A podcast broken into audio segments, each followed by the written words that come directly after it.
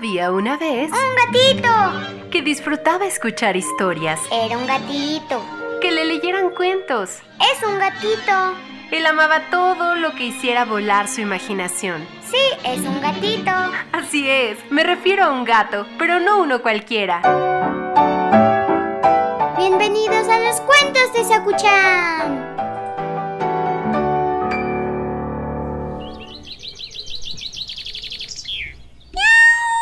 ¿Qué pasó? ¿Ya es hora? Vale, pues, déjame buscar algo. Mm, listo, ya sé cuál. El cuento de hoy se llama Una carrera peculiar.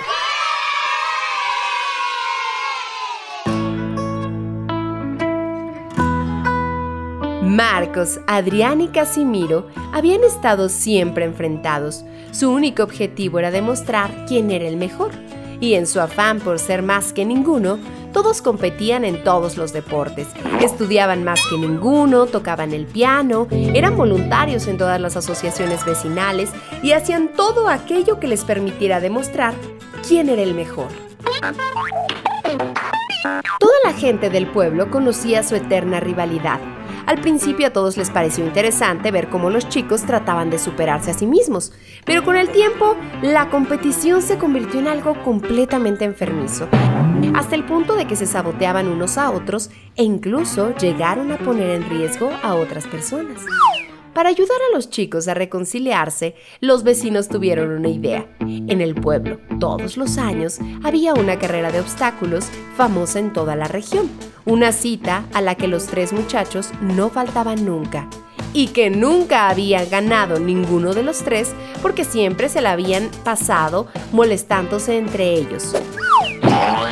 Llegó el día de la carrera, en la que había mucho público presente.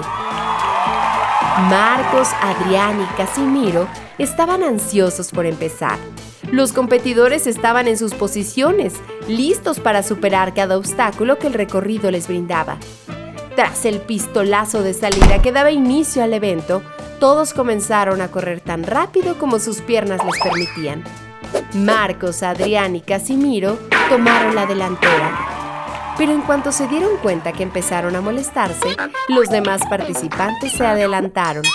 Eran los últimos como siempre, pero para ellos era suficiente superarse entre sí. Pero en esa carrera nunca habían conseguido llegar a la meta porque les habían descalificado. Pero había un truco esta vez. Marcos, Adrián y Casimiro, con grandes dificultades, llegaron hasta un gran muro, empezaron a treparlo pero no conseguían subirlo porque cuando estaban casi arriba, el muro se sacudía y los tiraba al suelo. ¿Cómo lo habrán superado los demás? Se preguntaban. Marcos volvió a subir, seguido de Casimiro, pero no estaba dispuesto a hacer menos que su amigo. Adrián desde abajo volvió a observar lo que pasaba. Entonces lo vio claro. El problema es que uno solo no podía subir el muro. Para superarlo y evitar que se sacudiera tenían que ponerse de acuerdo los tres. ¿Qué chaval? ¿Te vas a quedar ahí mirando? Le dijo Casimiro a Adrián. Ya sé cómo superar el muro. Dijo Adrián.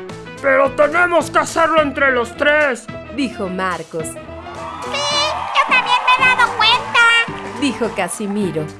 Como los tres sabían qué había que hacer, pues no hicieron falta palabras. Y así, aunando esfuerzos, superaron el muro. Detrás les esperaba todo el pueblo y les brindaron una magnífica ovación. Pero sí hemos llegado al último. Dijeron los tres. No, habéis sido los primeros. Dijo el alcalde. Todos los demás se rindieron al no ser capaces de superar el muro. Solo vosotros habéis resuelto el problema. Ese día, los muchachos entendieron que tenían más que ganar apoyándose los unos a los otros que enfrentándose entre ellos. Y así empezó una brillante y larga amistad. Colorín colorado, este cuento ha terminado. El que se quedó sentado se quedó pegado.